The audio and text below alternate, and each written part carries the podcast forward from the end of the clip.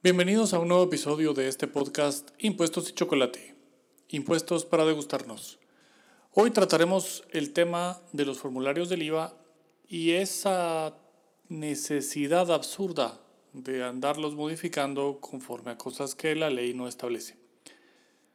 El anexo de los 10 proveedores más importantes de cada contribuyente y la imposibilidad de rectificar crédito del IVA pasados dos meses de la declaración. Espero que lo disfruten. Bienvenidos.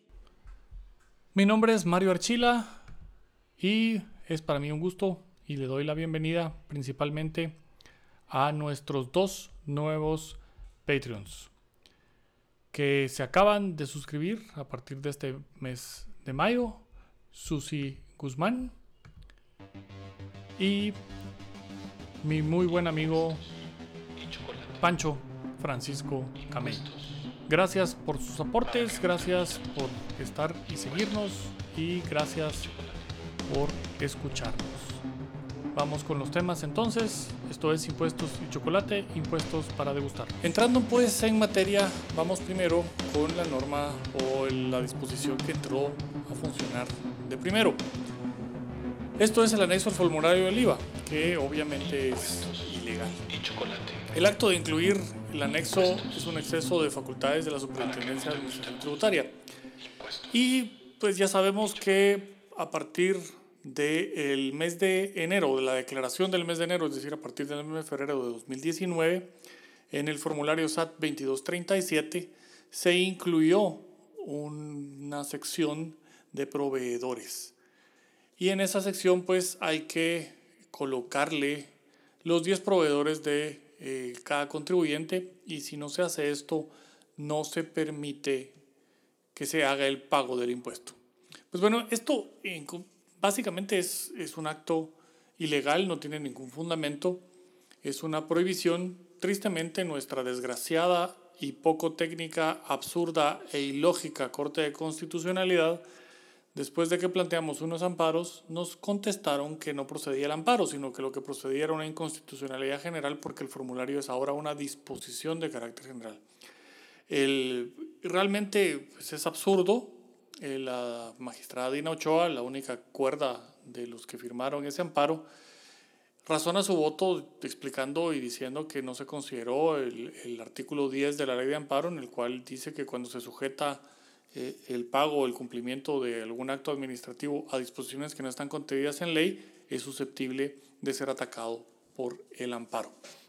Entonces, con un formulario que es eh, una norma de ínfima jerarquía, no tiene absolutamente ninguna jerarquía legal. Si vamos al Código Tributario, dice que la fuente de, de las obligaciones tributarias son la Constitución, la ley y los acuerdos gubernativos emitidos por el presidente y se acabó. El formulario es el acto de un atarantado que tiene acceso a los eh, sistemas computarizados de SAT y ahí nos clavó a todos literalmente. Entonces resulta que, pues, evidentemente, al hacer esto se viola el artículo 152 y 154 de la Constitución y los funcionarios pueden tener responsabilidades por los daños que están ocasionando. El, por el incumplimiento de la ley, por violar la Constitución y por violar efectivamente eh, la ley. No puede estar supeditado el pago del IVA. O sea, es, entiéndase que las declaraciones del IVA no, son, no son tinches formularios. La declaración es el acto por el cual se manifiesta la determinación de la obligación tributaria. Y la obligación tributaria tiene su origen en ley.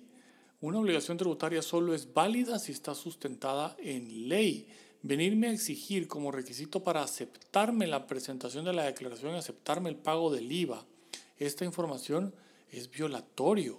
Yo no digo que la administración no pudiera requerir esa información, pero tiene otra normativa y otros procedimientos. No lo puede hacer en el acto de determinación de la obligación.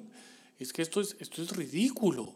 Y a los achichincles de la Corte de Constitucionalidad, la verdad es que les pasa por el trasero la Constitución y la ley. ¿Cómo pueden obligarme a cumplir con una sección del formulario que no está en ley cuando el formulario es eso, el acto de determinación de la obligación tributaria? De verdad que, que yo todavía no lo, no lo comprendo. Entonces, tenemos ahí que se viola el, varias disposiciones. Según SAT, el, la ley orgánica de, la superintendencia le da esas atribuciones. Perdón a los colegas que trabajan en SAT y que asesoraron esta estupidez, pero ustedes no tienen la mejor noción de derecho tributario como para venir a decir esta burrada. La obligación tributaria no puede estar contenida en la ley orgánica de la superintendencia de administración tributaria, eso es la ley orgánica que les aplica a ustedes, pero no pueden obligar al contribuyente a una obligación que no está en ley emanada del Congreso. El impuesto al valor agregado, el, lo que establece para determinar la obligación tributaria está únicamente en la ley del IVA. Y denle la vuelta a la ley del IVA. En ningún lado dice que tengo que establecer cuáles son los proveedores. No es simple información, es que me están vedando el, el poder cumplir con la obligación tributaria en sí. Entonces, esto verdaderamente es, es ridículo. Está bien que se tenga que presentar información y tal a la administración tributaria y que me puedan requerir la información eh, periódica de ciertas cosas, pero no dentro de un acto de determinación de la obligación tributaria, cuando el acto de determinación de la obligación tributaria simplemente me establece que mis compras del año las registro en mi libro de compras y lo traslado a mi liquidación mensual del IVA.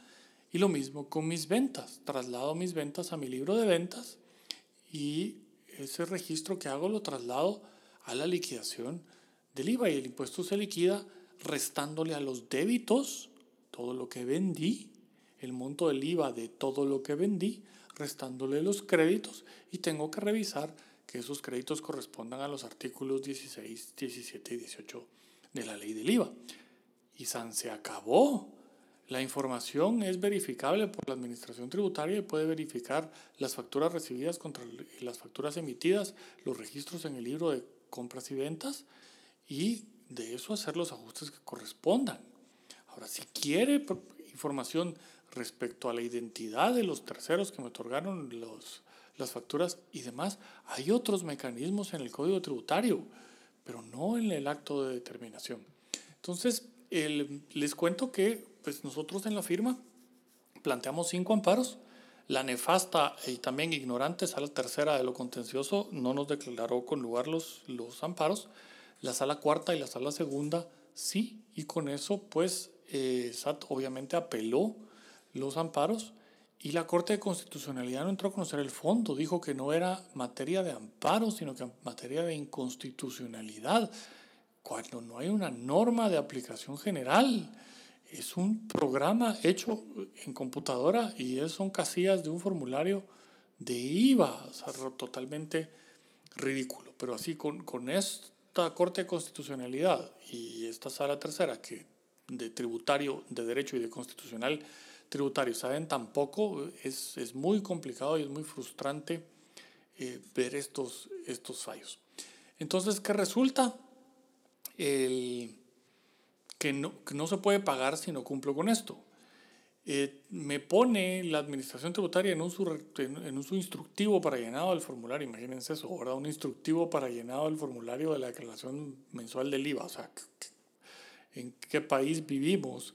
Y qué ridiculez es esa si lo que tenemos es que la ley me manda a declarar el impuesto de la forma que lo hago.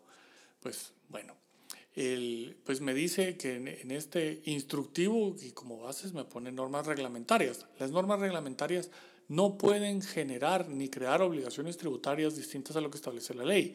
La función de los reglamentos, y esto es de la función reglamentaria del presidente, porque la, la administración tributaria, SAT y su directorio no tienen facultades reglamentarias frente a los contribuyentes, tienen facultades reglamentarias internas para el régimen laboral sancionatorio de contrataciones de la administración tributaria, pero no pueden obligar contribuyentes porque no la tienen. El único que tiene facultad reglamentaria en materia tributaria para obligar al contribuyente es el presidente. Y los reglamentos en materia tributaria por mandato constitucional solo pueden establecer procedimientos que faciliten el cobro y los procesos de cobro administrativo. Entonces, esto es totalmente sin, sin sentido. El, ahí tenemos entonces el, el, artículo 18, mi crédito fiscal está en el libro de compras y luego lo traslado. Y en el artículo 40 para el pago del impuesto nos establece el, la forma de pago y demás. No puede citarme el Acuerdo Gubernativo 5-2013 como limitante para poder pagar el impuesto verdaderamente. El, y el mecanismo es simple y sencillamente restar débitos y a, a los débitos los créditos que se generaron durante el mes.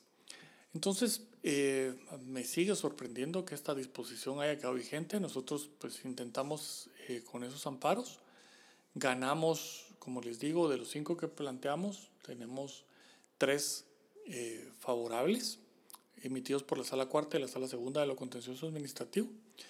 El dos que la sala tercera no entendió y la Corte de Constitucionalidad diciendo que esta no era materia amparable. Entonces, sin norma fundante, porque no hay, SAT está restringiendo y está creando obligaciones tributarias inexistentes en ley. El artículo 19 de la ley del IVA, que esto es lo que debe estar contenido en el formulario al final de cuentas, nos dice que del impuesto a pagar es la suma neta que el contribuyente debe integrar al fisco en cada periodo impositivo y es la diferencia entre el total de débitos y el total de créditos fiscales generales, generados. No dice en ningún lado que tengo que estar divulgando información de absolutamente nada. Esto pues es una total, total tontería.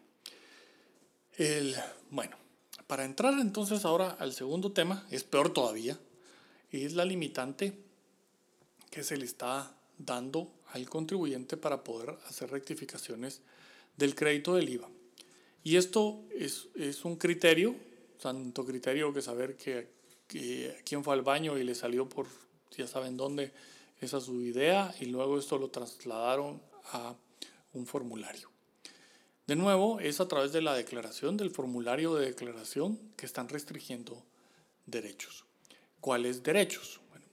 Eh, si vamos al 21A del Código Tributario, dentro de los derechos del contribuyente, para empezar por ahí, que así se llama el, el, el artículo, y no es que el artículo 21A, que es relativamente nuevo, se esté inventando los derechos, no, está poniendo una lista de los derechos que ya existían en la legislación, o sea, es de aquellas, de aquellas cosas yo le llamo diarrea legislativa, cuando los diputados no tienen la menor idea, pero ni la menor idea de lo que ya está en la legislación, se ponen a hacer esos artículos tontos que repiten lo que ya está en la ley. Es un poco así como la ley de protección al consumidor, eh, que también fue de rea legislativa, pues este 21A es de rea legislativa.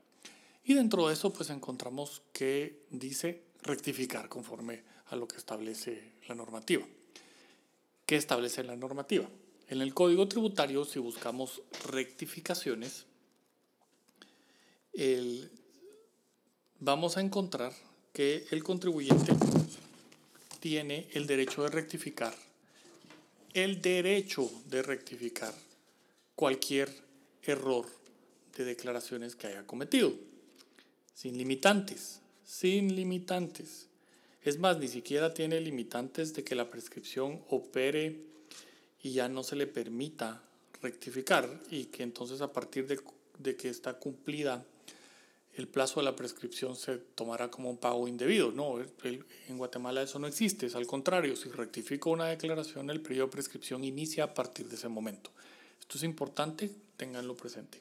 El artículo 106 del Código Tributario dice que el contribuyente que hubiera omitido su declaración o quisiere corregirla, podrá presentarla o rectificarla siempre que ésta se presente antes de ser notificado de la audiencia. Esa es la limitante, que SAT no me haya notificado de una audiencia, pero nada más. Y una vez que haya notificado al contribuyente de la audiencia, no podrá presentar declaración o rectificarla. Bueno. Y luego, pues ahí me da las rebaja de multas, etc. Las rectificaciones a cualquiera de las declaraciones que se presenten a la administración tributaria tendrán como consecuencia el inicio del cómputo para el plazo de la prescripción. Entonces, eh, eso es lo que les decía, nosotros el presentar una una declaración eh, o una rectificación, una declaración rectificativa, nos conlleva que el periodo de prescripción reinicia. Y veamos qué es prescripción en nuestra legislación.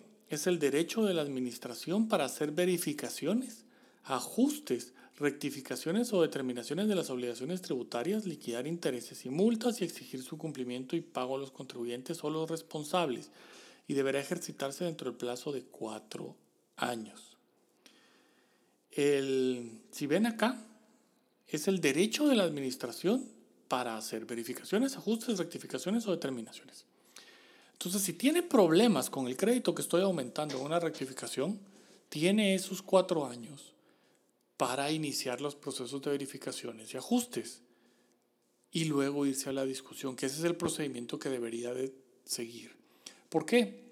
El IVA es un impuesto autodeterminado, como el impuesto sobre la renta, eh, como el ISO, como cualquier otro de estos impuestos, es autodeterminado. Para efectos de, de, la diferencia, el impuesto de primera matrícula y el impuesto de circulación de vehículos no son autodeterminados el UCI tampoco. Pero fuera de eso, creo que todos los impuestos del resto de impuestos en Guatemala son autodeterminados. Ahora incluidos los aduanales. Las declaraciones de importación son determinadas por el contribuyente con auxilio de un agente aduanal, pero no interviene SAT. Entonces yo puedo rectificar en cualquier momento. Estas son las normas que tengo a mi disposición. El artículo que está en discusión es una interpretación del artículo 20. Pues esta interpretación del artículo 20 del impuesto al valor agregado del IVA es lo que causa eh, toda esta discusión. Realmente, eh, les digo, no sé quién fumó de la, de la verde o se, o se inyectó de algún líquido tomado de una, de una cucharita caliente, porque eh, es, es sorprendente el criterio. El artículo 20 de la ley del IVA se tiene por título Reporte del crédito fiscal. El crédito fiscal, dice, debe reportarse en la declaración mensual. Las fechas de las facturas y de los recibos de pago de derechos de importación legalmente extendidos deben corresponder al mes del periodo que se liquida. Es decir, las importaciones del mes de enero tienen que ir en la declaración del periodo enero. Si por cualquier circunstancia no se reportan en el mes que correspondan, para fines de reclamar el crédito fiscal, estos se pueden reportar como máximo en los dos meses inmediatos siguientes del periodo impositivo en el que correspondía su operación. Esto es decir, yo tengo facturas de compras de enero pero no las reporté en la declaración de enero por cualquier circunstancia, las puedo reportar en la declaración de febrero y en la declaración de marzo. Esto es para efectos de reporte. De reporte. De no efectuarlo en dicho plazo no tendrá derecho a su compensación o devolución según proceda. Eso quiere decir que se convierte para el mes de abril esas facturas que yo tengo que no las he incluido en la declaración de enero, de febrero ni de marzo, en el mes de abril ya es un IVA que constituye costo. Eso es el efecto como tal. Ahora, muy distinto es venir y decir que yo no puedo hacer una rectificación de la declaración de enero después de dos meses, porque el reporte del crédito del IVA sigue estando en enero. Entonces me di cuenta que puse las facturas en el archivo de febrero y me di cuenta cuando estaba haciendo la declaración de febrero, o sea, en el mes de marzo, y digo, híjola, tengo que rectificar. el criterio de SAT primero ya no me dejaría hacer la rectificación en el mes de marzo porque es la declaración de enero. Eh, entendería yo que todavía marzo, en marzo se puede, pero he oído reportes de gente que ha tratado de que ya, ya no deja, que solo puedo rectificar eh, en febrero, en, en, enero y febrero, o sea, en enero mismo y en febrero. El, creo que me han contado mal la, la, telenovela porque sí, seguramente debería hacer, puedo hacer la rectificación de la declaración de enero en febrero y en marzo. Pero bueno, supongamos que entonces me doy cuenta en el mes de marzo o en el mes de, en el mes de abril, para hacerlo eh, correcto, que tenía ahí unas facturas de enero que no había incluido. Y rectifico la declaración de enero. Hago las rectificaciones correspondientes. O imaginemos que eh, tuve un error en la sumatoria, en el traslado de la información a mi libro de compras, cometí un error. Y en la eh, auditoría trimestral de la compañía se dan cuenta los auditores que tengo un error en la sumatoria. Está todo correctamente, el número del documento, el nombre del proveedor, etcétera, en el libro de compras, pero al trasladar corrí el número, corrí la coma y en lugar de reportar una compra de 10 mil quetzales, reporté una compra de mil quetzales. Y entonces el, tengo un error como tal que tengo que salvar en el libro de compras y rectificar la declaración. SAT no me lo permite, pero la norma no dice que yo no puedo rectificar. Me dice que las facturas de compra no las puedo incluir como crédito del IVA en declaraciones que no sean del mes de la compra o los dos meses siguientes. Pero siempre que hago una rectificación, sigo reportando esa compra y ese crédito del IVA en ese periodo específico. Entonces, eh, de nuevo, esto, esto ni siquiera es un criterio institucional, esto es una circular, eh, una modificación al sistema, un algo eh, que absolutamente no tiene nada que ver con lo que dice la ley. eso es uno de los grandes, grandes, grandes errores.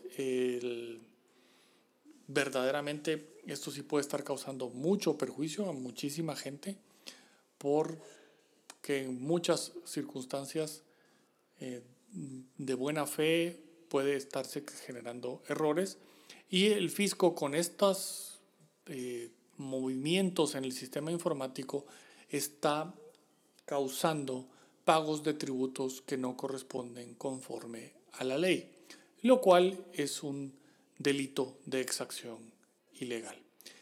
Eh, se está saltando los procesos y los procedimientos y está aplicando cosas sin facultades legales para hacerlo. Eh, pues realmente a mí me da muchísima, muchísima pena cuando los que tienen el control de la administración tributaria no son tributaristas.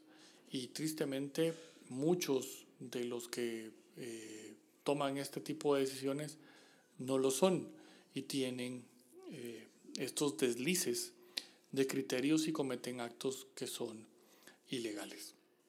Esperaría yo que la administración tributaria, ahora con la nueva administración, el Marco Livio, pues es una persona que en el mundo de lo privado ha tenido su firma de auditoría y consultoría en impuestos, entonces puede ser que entienda más y rectifique estos absurdos criterios, estos dos absurdos criterios que están ahí. Pues mientras tanto, pues esperemos que pase este, estos momentos de confinamiento y el, ya que hay doctrina legal que el, formulario del IVA se ataca vía inconstitucionalidad, lo vamos a aprobar eh, probablemente dentro de algunos pocos meses. Lo vamos a aprobar. Eso sí, eh, la Corte de Constitucionalidad lo va a resolver cuando cambiemos de corte, porque no la va a resolver la nefasta corte que tenemos ahorita en materia tributaria, que, realmente sí es lo peor de lo peor de lo peor. Ya tenemos tres periodos en que la Corte Constitucional es muy mala en los criterios tributarios, pero sí esta Corte eh, verdaderamente es una vergüenza en materia tributaria. Eh, no voy a entrar a otros temas que no me competen. Aquí estamos hablando de impuestos y entonces sí, en materia tributaria, eh, esta es la peor colección de sentencias que han existido. Y es gracias a una absurda idea del predominio de los magistrados en los cuales les viene y les vale un churro los derechos de los contribuyentes y los derechos de los ciudadanos y creería yo que quieren vernos a todos esclavizados bajo la bota de un gobernante absolutista y totalitario. Eso es lo que les encantaría, destruyéndonos a todos los que generamos dinero y al final les pagamos su salario. Espero entonces que ninguno de los que está ahí, salvo con excepciones de la licenciada Dinochoa, ninguno se postule para reelección, ni siquiera de los suplentes, y que desaparezcan del mapa de la constitucionalidad de este país para siempre y se dedique a otra cosa como soplar y hacer botellas. Mi nombre es Mario Archila, esto es Impuestos y Chocolate, impuestos para degustarnos y les pido y que nos sigan o me sigan en redes sociales, Mario Eagle para Twitter y para Instagram, mi página en Facebook, en Facebook Impuestos y Chocolate, me pueden seguir en el blog también, impuestosychocolate.com y también para los que eh, escuchan y no se han enterado, tenemos un Patreon, patreon.com, diagonal impuestos y chocolate, en el cual eh, tiene varios niveles de suscripción y se suscriben a esa y tendrán acceso a los podcasts eh, un día antes que el público general y también tendrán acceso a conferencias y seminarios en materia de derecho tributario y para uno de los niveles tendrán derecho a una sesión en vivo una vez al mes para discutir, eh, aprender mutuamente de derecho tributario, discutir dudas, criterios, estrategias, etcétera, etcétera. Entonces los espero en todo esto. Recuerden Twitter, Mario Eagle, Instagram, Mario Eagle blog impuestosychocolate.com, Facebook Impuestos y Chocolate entre, en las páginas de Facebook y en patreon.com Impuestos y Chocolate. Les deseo todo lo mejor y nos vemos para el próximo episodio. El contenido del presente podcast no puede ser considerado una opinión legal. Si usted tiene problemas de impuestos, consulte con un especialista. Todos los derechos están reservados para Mario Archila y representaciones Roglar.